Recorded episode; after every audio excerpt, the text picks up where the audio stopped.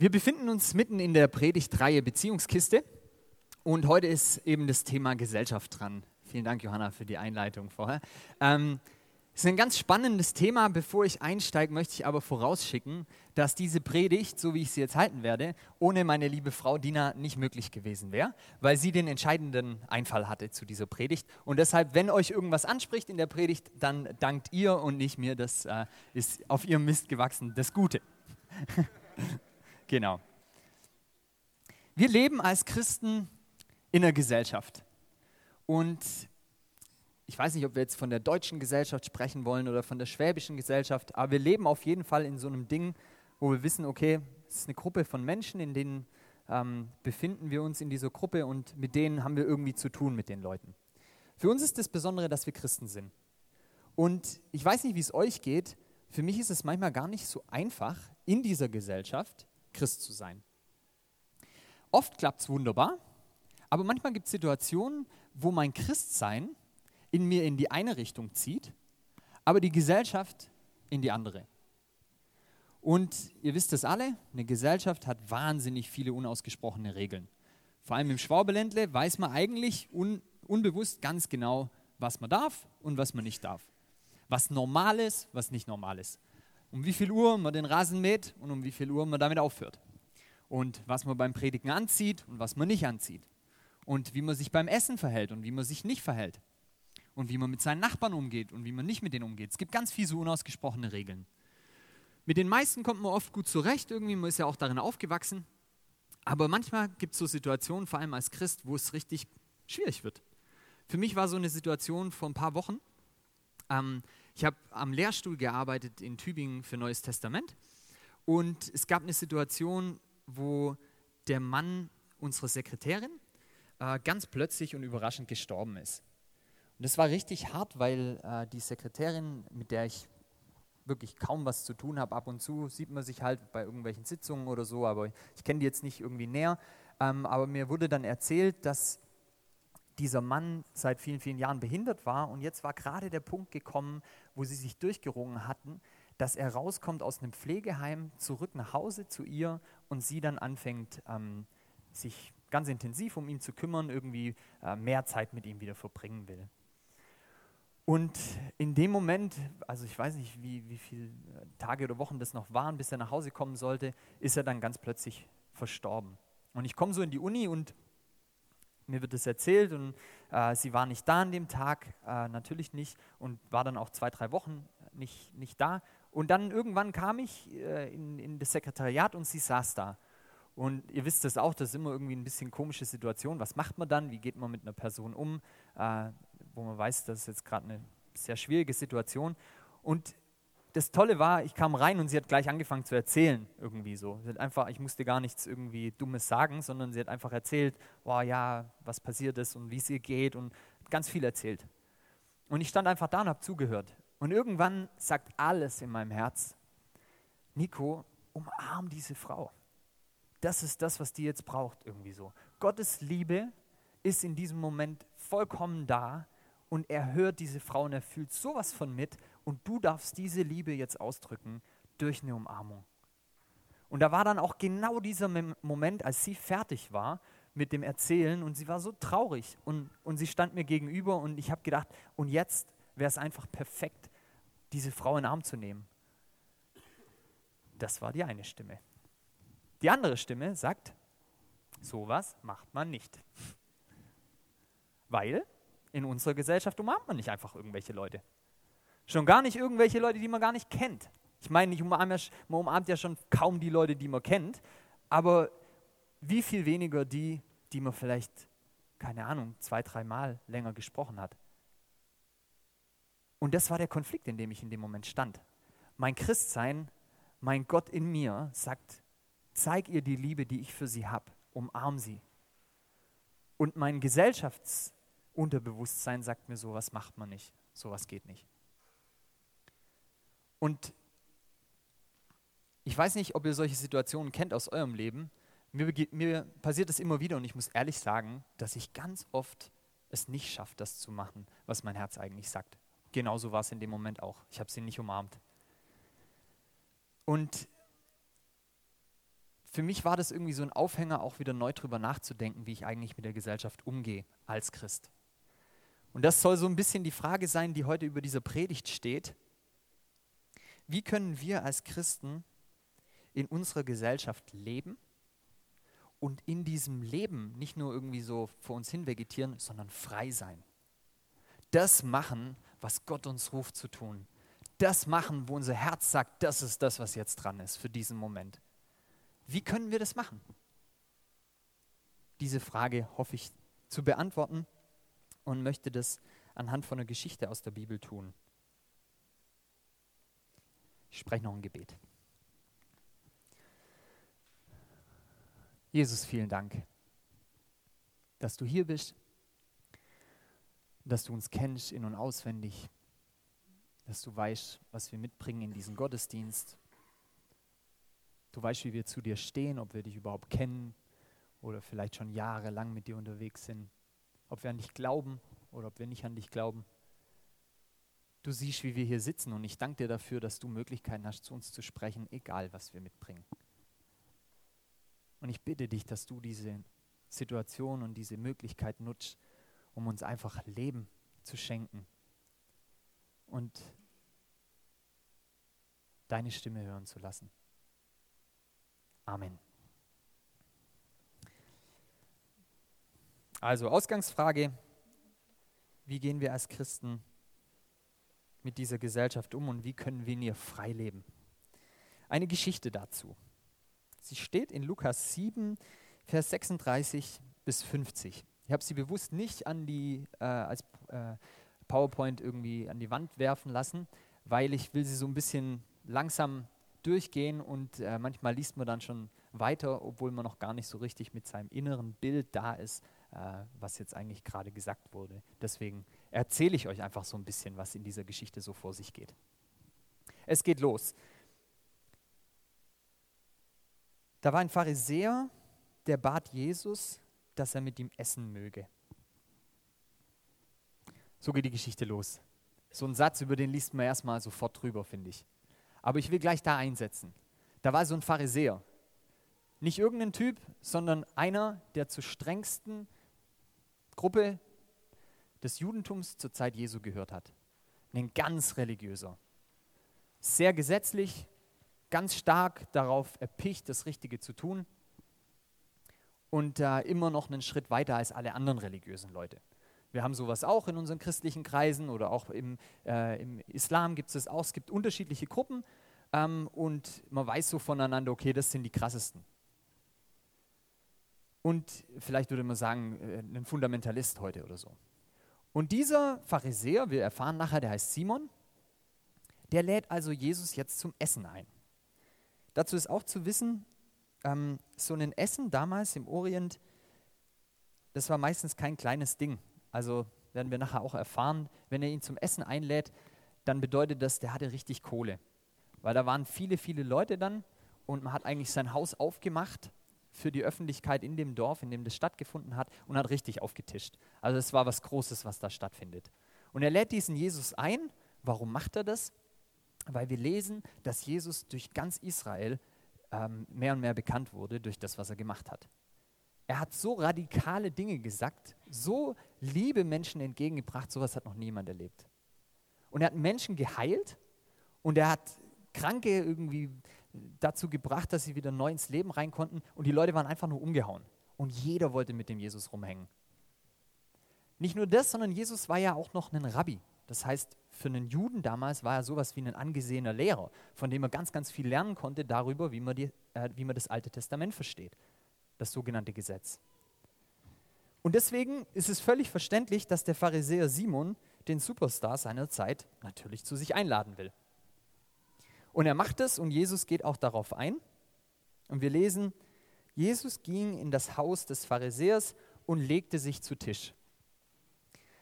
Das ist auch äh, eine, eine interessante kleine Einzelheit, die hier deutlich wird. Die saßen nicht zusammen am runden Tisch irgendwie, sondern die lagen am Tisch. Das heißt, man, hat, man muss sich das so vorstellen, ähm, man stützt sich auf die linke Hand ab und dann waren so Liegen und der Tisch ist in der Mitte und die Liegen gehen alle so weg vom Tisch, also so wie, wie so eine Sonne mit so Sonnenstrahlen.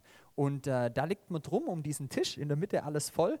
Oder es war einfach eine lange Tafel und, und die Liegen waren einfach so an, an die Tafel gestellt. Ich stelle es mir eher rund vor, keine Ahnung. Und ähm, da liegt man also jetzt, man stützt sich ab mit der linken Hand und isst mit der rechten Hand. Ähm, die Diener, die das Essen bringen, die kommen von hinten ran und stehen auch hinter den Leuten, also hinter dieser Liege. Wenn das so eine Liege ist, dann steht hier meistens jemand in der Nähe und sieht, wenn der irgendwie was braucht, fertig ist mit dem Getränk oder so, füllt er nach oder bringt neues Essen und so weiter. Da steht jemand. Wenn die Gäste kommen, dann ist es äh, ganz normal, dass, weil man äh, in, im, trockenen Israel, im trockenen Israel ständig staubige Füße hatte und äh, nur in Sandalen rumgelaufen ist, dass man erstmal die Füße gewaschen kriegt das war ein ganz klarer Sklavenjob. Also du kommst jetzt an bei diesem Pharisäer Simon normalerweise und äh, dann ist dann ein Sklave, der wäscht dir erstmal die Füße. Dann kommt der äh, Gastgeber und grüßt dich mit dem Friedensgruß und sagt zu dir, Friede sei mit dir und küsst dich auf die Backe. Und dann ist es normalerweise so, äh, bei meiner Oma ist es noch so, äh, im, auf dem Klo steht bei der immer so ein kleines Parfümfläschchen und noch so ein bisschen Öl und so. Ähm, sowas ähnliches hatten die auch. Dann hat man ein bisschen Öl bekommen, das parfümiert war und konnte sich ein bisschen frisch machen. Ähm, das waren so die drei äh, Gesten, die, die einem entgegengebracht wurden, wenn man, wenn man zu einem Essen gegangen ist. Und dann zieht man seine Schuhe aus, legt sich auf äh, diese wunderbar gepolsterte ähm, Liege oder was das war und fängt an, sich zu unterhalten, zu schwätzen, zu essen. Selbstverständlich waren da keine Frauen dabei. Ja? Was will man da mit Frauen? Nicht Spaß. ähm, nee, zu der, zu der Zeit absolut paternalistische Gesellschaft. Äh, Frauen ähm, in so einer Runde ging gar nicht, schon gar nicht, wenn da ein religiöser äh, Führer dabei war, so, wie, so jemand wie Jesus. Äh, da, das war eine Männersache, ist bis heute so im Judentum. Alles, was mit Religion zu tun hat, Studium und so weiter, das machen bei den orthodoxen Juden nur die Männer. Das heißt, reine Männerrunde. Und ähm, da liegen die also jetzt und so ein Haus müsst ihr euch vorstellen, damals äh, nach hinten waren die eigentlich immer, also man lief rein in das Haus und dann kommt erstmal so ein Säulenteil normalerweise und der war relativ offen gehalten. Also es ist nicht so abgeschottet wie bei uns heute, du hast so eine Haustür, die geht auf und zu und dann bist drin, sondern es ist eher so offen. Du läufst in ein großes Ding rein und dann stehen da auch ein paar Bedienstete, Sklaven, Diener, aber auch Leute so aus dem Dorf. Und dann kommst du in den Bereich, wo die liegen sind und das Essen. Es ist wichtig, weil, äh, weil das nachher ein kleines Detail erklärt aus dieser Geschichte. Ihr könnt euch vorstellen, ähm, wie es da jetzt so ungefähr aussah. Vielleicht überlegt ihr euch auch kurz, wie es riecht. Dann kann man sich nämlich noch besser vorstellen. Es riecht so ein bisschen nach Orient. Es gibt einige Gewürze in der Luft. Das Essen wird gerade gekocht. Man hat Hunger. Und da ist es laut. Die Männer reden miteinander und Jesus ist mittendrin. Und da an der Stelle sind wir jetzt. Lukas schreibt weiter. Und siehe, da war eine Frau in der Stadt. Ähm, schon mal wichtig zu wissen, Frau ist nicht gleich Frau, sondern Frau ist weniger, mehr, weniger wert als Mann zur damaligen Zeit.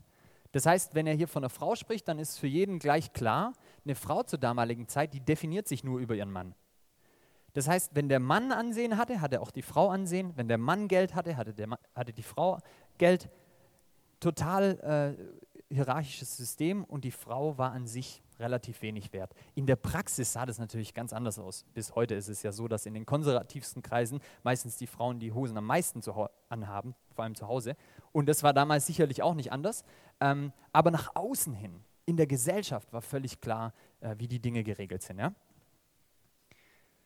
Und da war also diese Frau in der Stadt und jetzt schreibt äh, Lukas, sie war eine Sünderin. Da würden wir denken, ha, komisch, wie sie war eine Sünderin. Wir sagen ja vielleicht heute als Christen, irgendwie sind wir alle Sünder. Und ähm, was, was jetzt das Besondere? Warum sagt er, sie war eine Sünderin? Man muss wissen, zur damaligen Zeit hat man diesen Ausdruck Sünderin äh, oder Sünder für ganz bestimmte Personen benutzt. Bei den Männern waren das oft dann Zöllner, die war, konnte man sozusagen synonym benutzen, Sünder, Zöllner. Und bei Frauen war klar, wenn man von einer Sünderin spricht, die Sünderin, dann ist damit eine Prostituierte gemeint. Also hier spricht Lukas über eine Frau, die in dieser Stadt ist und die ist eine Prostituierte. wieder ein paar Dinge, die man vielleicht darüber wissen sollte, damit man das einordnen kann. Vieles ist ähnlich wie heute in unserer Gesellschaft. Prostituierte äh, sind im Großen und Ganzen total schlecht angesehen. Mir tut es immer wieder leid, dass sie eigentlich gar nicht in unseren Gottesdiensten vorkommen. Ich kenne ganz wenig Gemeinde, Gemeinden, wo äh, Prostituierte einfach normal Teil der Gemeinschaft sind. Ähm, das zeigt so ein bisschen, wie auch heute noch unser Umgang ist damit. Damals war es nicht anders. Prostituierte sind äh, Frauen, die ausgestoßen sind aus der Gesellschaft. Man verachtet sie. Was aber dazu kam damals, ganz wichtig, sie waren religiös unrein. Das heißt, haben überhaupt keinen Anteil am religiösen Leben, haben da nichts zu melden. Können nicht in den Tempel gehen ähm, und sind schlecht angesehen. Nicht nur das, äh, wenn eine Frau irgendwo in der Stadt rumläuft und du als religiöser Typ äh, vorbeiläufst, dann guckst du sie natürlich nicht an. Ist bis heute so in Israel. Wenn das auch noch eine Prostituierte ist und du das weißt, und ich gehe davon aus, dass das eine relativ kleine Stadt war, es gibt so ein paar Dinge, an denen wir das merken können. Das heißt, äh, die äh, war wahrscheinlich eine stadtbekannte Prostituierte, man wusste, wer diese Frau ist, dann meidet man solche Menschen. Das heißt, es ist ein isolierter Mensch. Ja? Und ich bitte euch einfach mal, euch mal kurz so reinzuversetzen in diese Frau. Wie geht so jemand? Ganz wichtig, warum wird überhaupt jemand prostituiert? Das ist ja kein, kein Job irgendwie, ich, ich möchte mich jetzt verkaufen irgendwie.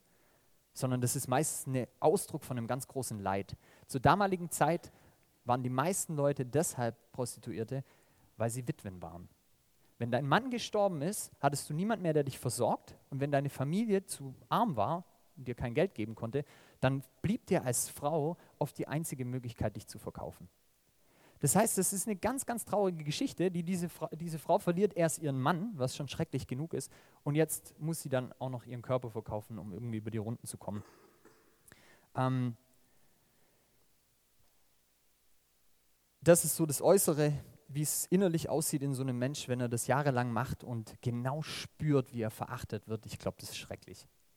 Wir alle kennen das ein bisschen so, wie es ist, wenn man ausgeschlossen wird in der Schulklasse oder in der Arbeit oder in irgendwelchen anderen Kreisen. Es ist was, was wir überhaupt nicht mögen als Menschen, wenn wir irgendwo nicht dazugehören.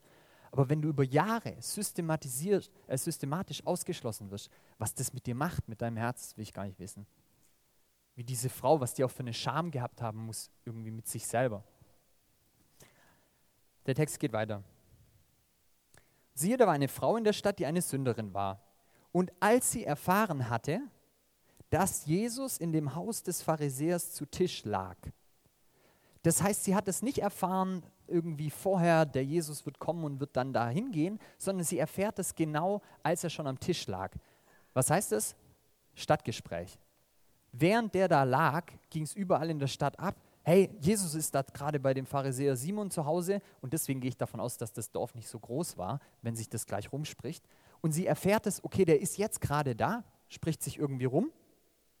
Und als sie erfahren hatte, dass er in dem Haus des Pharisäers zu Tisch lag, brachte sie ein Alabaster, eine Alabasterflasche mit Salböl. Das sind so kleine Fläschchen mit Öl, die oben versiegelt sind und die, äh, die man nur aufmacht, indem man den Hals abbricht.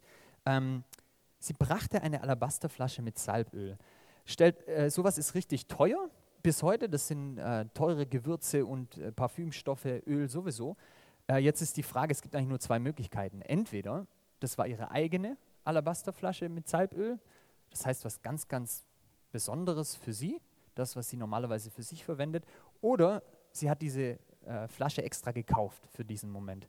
Und ihr könnt euch vorstellen, dass eine Prostituierte nicht viel Geld hat und wenn sie sowas macht, ähm, dann hat es sie richtig viel gekostet von dem, was sie hat. Und sie bringt jetzt dieses Alabasterfläschchen und jetzt steht sie trat von hinten an seine Füße heran. Das können wir uns jetzt gut vorstellen. Da vorne ist der Tisch und sie kommt hinten an diese Liege ran und da ist dieser Jesus. Und normalerweise, wenn man die Geschichte liest, dann denkt man immer so ein bisschen, ja, hä, wie soll denn das gehen? Wenn ich da in meinem schwäbischen Haus in Heimerdingen sitze, da kommt doch nicht einfach plötzlich jemand ran und rein und tritt mir hinten an die Füße heran irgendwie so. Aber wenn wir dann merken, okay, das ist eine, eine, ganz andere Gesellschaft damals, das Haus war viel offener gehalten, da waren ganz viele Leute, da waren Diener und so weiter, dann kann es gut sein, dass eine Frau da reinkommt, das mitkriegt und dann irgendwie in diesen Bereich kommt und an seine Füße geht. Und sie trat an seine Füße heran und sie fing an zu weinen. Und dann benetzte sie seine Füße mit ihren Tränen. Und sie trocknete mit ihren Haaren die Tränen von, ihren, von seinen Füßen. Dann küsste, sie, dann küsste sie seine Füße und salbte sie mit dem Salböl. Ziemlich krasse Szene irgendwie, stellt euch das mal vor. Sie trat von hinten an seine Füße heran, weinte und fing an, seine Füße mit Tränen zu benetzen und trocknete sie mit den Haaren ihres Hauptes. Dann küsste sie seine Füße und salbte sie mit dem Salböl. Das ist eine ziemlich abgefahrene Situation. Wahrscheinlich super unangenehm für alle Beteiligten. Stellt euch das mal vor. Du bist beim Essen und plötzlich kommt eine Frau. Ja? Schon mal das erste Problem. Und dann ist es nicht nur eine Frau, sondern es ist auch noch eine Prostituierte. Nicht nur ist es eine Prostituierte, sondern es ist auch noch eine, die das ganze Dorf kennt. Die ist unrein. Die kommt jetzt zum Superstar Jesus, der der beste religiöse Checker zur damaligen Zeit war. Und jetzt fängt die an zu weinen und irgendwie, kann, keine Ahnung, tropft davon was auf seine Füße. Und dann macht sie das, was man gar nicht machen darf im Judentum, die Haare aufmachen. Absolut schändlich für eine äh, jüdische Frau mit offenen Haaren rumzulaufen. Ist heute noch in manchen christlichen Kreisen so. Ähm, sie macht ihre Haare auf und jetzt fängt sie an, mit ihren Haaren die Füße zu trocknen. Weiß nicht, ob ihr sowas schon mal erlebt habt. Das ist eine ziemlich äh, komische Situation, stelle ich mir vor, weil du ja so ganz nah dann bist. Also deine Haare sind nah am Kopf, ja. Und äh, dann bist du mit deinen, mit deinen Haaren, die ich nicht mehr habe, an ihren Füßen. Und irgendwie ist es auch so ein bisschen eine intime Szene fast. Jeder weiß, das ist eine Prostituierte und jetzt ist sie da so ganz nah an diesem Jesus dran und trocknet mit ihren Haaren seine Füße ab. Aber jetzt kommt es richtig hart. Dann fängt ihr an, seine Füße zu küssen. Und vielleicht denkt mancher von euch irgendwie, ja, das war damals im Orient so. Nein, das war nicht so. Das ist nichts, was man halt damals so gemacht hat, sondern das ist abgefahren. Die fängt an, seine Füße zu küssen und jetzt salbt sie seine Füße mit dem Salböl. Und die, die drumherum liegen, so stelle ich mir vor, denken nur, jede Sekunde steht Jesus jetzt auf und packt diese Frau und fetzt sie weg und sagt, geht's noch? Raus mit der und sagt zu den Dienern, hey, bringt die weg, die ist total durchgedreht. Irgendwie äh, nächste Psychiatrie bitte. Nichts davon passiert. Jesus lässt das alles mit sich machen. Und genau in dem Moment sagt der, äh, der Gastgeber, der Simon, also hier stimmt doch irgendwas nicht. Und wir, und wir lesen, als aber, als aber der Pharisäer, der ihn eingeladen hatte, das sah, sprach er bei sich selbst, also innerlich, wenn dieser Jesus ein Prophet wäre, also wenn er wirklich was ganz Besonderes wäre, ein Prophet von Gott geschickt, darauf haben die Juden gewartet, ja, jemand ganz Besonderes, wenn er ein Prophet würde, so würde er erkennen, wer und was für eine Frau das ist, die ihn da anrührt denn sie ist eine Sünderin. Das heißt, er sagt, wenn der Jesus wirklich so besonders wäre, wie, wie, wie alle sagen, dass er ist, dann würde er doch checken, dass sowas überhaupt nicht geht und es nicht mit sich machen lässt. Die ist eine Sünderin und die irgendwie trocknet seine Füße mit Haaren und küsst ihn und was weiß ich, was die alles macht. Jesus hat keine Ahnung, was da gerade abgeht. So denkt er. Und es ist wahrscheinlich eine sehr, sehr angespannte, komische Situation. Oh, Leute, die Zeit. Oh, wenn man in so eine Geschichte eintaucht, dann könnte man stundenlang einfach nur über jeden einzelnen Vers reden, weil das wirklich spannend ist, diese Geschichte. Okay, ja, ich muss mich ein bisschen beeilen. Also, ähm, und dann, Jesus checkt es, dass er das bei sich innerlich denkt und sagt dann, Simon, ich habe dir was zu sagen. Und dann erzählt er ein Gleichnis und sagt, da waren zwei Typen, die hatten Schulden bei einem anderen. Ja? Zwei Gläubiger. Der eine hatte 50 Denare Schulden und der andere fünf. Denare, ein, ein Tageslohn, nee, Entschuldigung, 500 Denare und 50. Also der eine hatte 500 Tageslöhne Schulden, keine Ahnung, wenn du vielleicht 30.000 Euro bei jemand von, von äh, normalem Einkommen oder so, was weiß ich. Und der andere 50. Und dann sagt Jesus, okay, weil die beide nicht zurückzahlen konnten, schenkt der eine von denen, äh, schenkt der, äh, der Typ, der es geliehen hat, schenkt es beiden. Ja, der sagt, okay, ihr könnt es beide nicht zahlen, kein Problem, geht einfach. Und dann fragt Jesus den Simon, was glaubst wer nun von ihnen wird ihn am meisten lieben? Ja? Wer, wer von den beiden wird den, der den jetzt gerade das geschenkt hat, mehr lieben? Simon antwortete und sprach, na, ich nehme an, der, dem er das meiste geschenkt hat. Ist ja logisch, oder? Der eine hat 500 gekriegt, der andere 50. Der, der 500 gekriegt hat, der wird sich wahrscheinlich mehr darüber gefreut haben. Und jetzt sagt Jesus, du hast recht geurteilt. Und er wendete sich zu der Frau und sprach zu Simon, siehst du diese Frau? Voll geil. Das heißt, bis jetzt hat die Frau noch gar niemand angeguckt. So jemand guckt man gar nicht an. Und das ist bis heute so in, in Israel, als wir dort gelebt haben, das war so krass für die Diener oft, dass die Leute sie einfach nicht angeguckt haben. Die ignorieren dich. Du bist nicht mal würdig angeschaut zu werden. Du bist nichts. Und deswegen sagt Jesus, der wendet sich zu der Frau und er konfrontiert den Simon und sagt, siehst du diese Frau? Und interessant ist, da kommt keine Antwort von Simon. Er, er verstummt. Und Jesus sagt, ich bin in dein Haus gekommen, du hast mir kein Wasser für meine Füße gegeben, wie es eigentlich normal wäre. Die Frau aber hat meine Füße mit Tränen benetzt und mit ihren Haaren getrocknet. Du hast mir keinen Kuss gegeben, sie aber hat, seitdem ich hereingekommen bin, nicht abgelassen, meine Füße zu küssen. Du hast mein Haupt nicht mit Öl gesalbt, sie aber hat mit Salböl meine Füße gesalbt. Deswegen sage ich dir, sie hat viel geliebt, weil ihre vielen Sünden vergeben sind. Wem aber wenig vergeben wird, der liebt wenig. Das heißt, die spannende Frage, wie kommt es, dass diese Frau sich das traut, alle Konventionen zu durchbrechen, alles, was in der Gesellschaft damals angesehen war, nicht zu tun, sondern genau das Gegenteil. Sich so zu verhalten, dass es jeden beschämt. Woher hat die Frau den Mut, das zu machen? Jesus gibt die klare Antwort, weil sie mich liebt. Und warum liebt sie mich? Weil sie weiß, dass sie so reich von mir beschenkt ist. Sie weiß, dass ihr alles vergeben ist und deshalb liebt sie mich so sehr. Und diese Liebe kommt halt in dem Moment so zum Ausdruck, dass sie alles, was sie hat, diesem Jesus gibt. Ihr kleines Alabasterfläschchen, ihre Tränen, ihre Küsse, das ist alles, was diese Frau noch hat. Und er sagt zu ihr, und er sagt zu dem Simon, guck mal Simon, diese Liebe, die ist absolut einzigartig. Und deine Liebe, die ist im Gegensatz sehr klein dazu. Das heißt, weil diese Frau Jesus liebt, hat sie die Kraft und auch den Mut, den Spott der Gesellschaft und das Lachen und den Ausschluss aufzunehmen, auf sich zu nehmen. Und da finde ich, ist genau die Antwort auf die Frage, die ich vorher gestellt habe. Wie schaffen wir das als Christen in dieser Gesellschaft zu leben und darin frei zu sein? Wie geht es? Und ich glaube, die Antwort ist genau die, die die Frau hier gibt. Wenn wir Jesus lieben und uns von dieser Liebe leiten lassen, dann sind die anderen Sachen nicht mehr so wichtig. Und genau so war es bei dieser Frau. Die hatte so eine Liebe zu Jesus, die wusste, das ist der beste Mensch und die beste Person, die ihr je begegnet ist.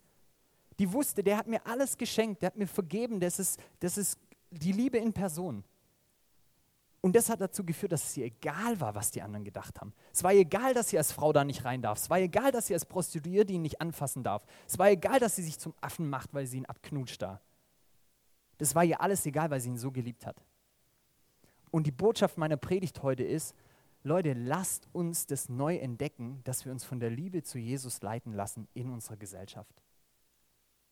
Und wisst ihr, was dann passiert? Wir kriegen den Mut, manche Dinge zu machen, die unsere Gesellschaft sagt, die macht man nicht, aber wir machen sie trotzdem, weil die Liebe zu Jesus so groß ist. Ich möchte euch ein paar Beispiele erzählen, wie sowas aussehen kann. Ähm, ich habe einen Freund, der viele Jahre in der Psychiatrie war, äh, getrennt von seiner Frau, ganz äh, krasses Leben, der ist jetzt 50 ungefähr und ähm, der sieht einfach auch total verlebt aus, das muss man einfach so sagen. Ja? Äh, ich habe schon mal in einer anderen Predigt von ihm erzählt, Jörg heißt er, und ähm, einfach so, wenn du ihn von außen sehen würdest, würdest du ein bisschen denken wie ein Obdachloser. Der sieht einfach ziemlich fertig aus und hat viel Schwieriges erlebt. Und als die noch nicht geheiratet haben, war für uns völlig klar, dieser Jörg, der, ist, der gehört zu unserer Hochzeit. Und der gehört nicht nur in Gottesdienst, irgendwie so, ja, du darfst dazukommen. Nee, der gehört zu unserem Fest. Das ist doch ein Freund von uns. Das hat unser christliches Herz gesagt. Und dann kam sofort die andere Stimme. Was denkt deine Oma? Was denkt dein Onkel? Was denkt deine Tante? Was denkt deine Mutter, wenn so jemand nachher am gleichen Tisch sitzt wie die?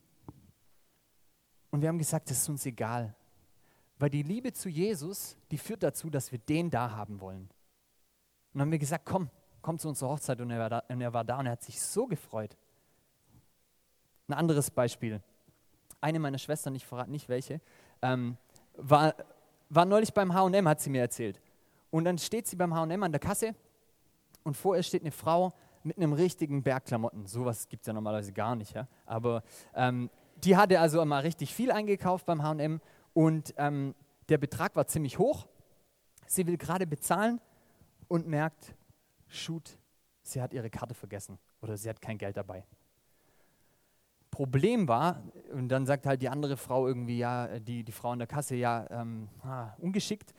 Und, und dann fängt die Frau aber richtig an, äh, an, richtig traurig zu werden, weil sie sagt, sie hat ganz, äh, ganz äh, junge Kinder und sie kommt nie dazu einzukaufen. Und sie ist jetzt extra von ganz weit her gefahren, um in Stuttgart einmal einzukaufen. Und sie hatte ganz viel so Babyzeug und alles Mögliche eingekauft und Sportsachen, sich ewig zusammengesucht.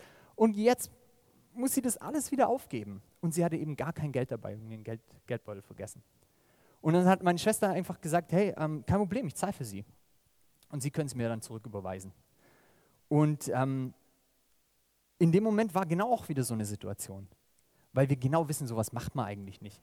Man zahlt nicht einfach für irgendjemand und weiß gar nicht, ob der einem das Geld zurückzahlt. Ohne Personalausweis und was weiß ich.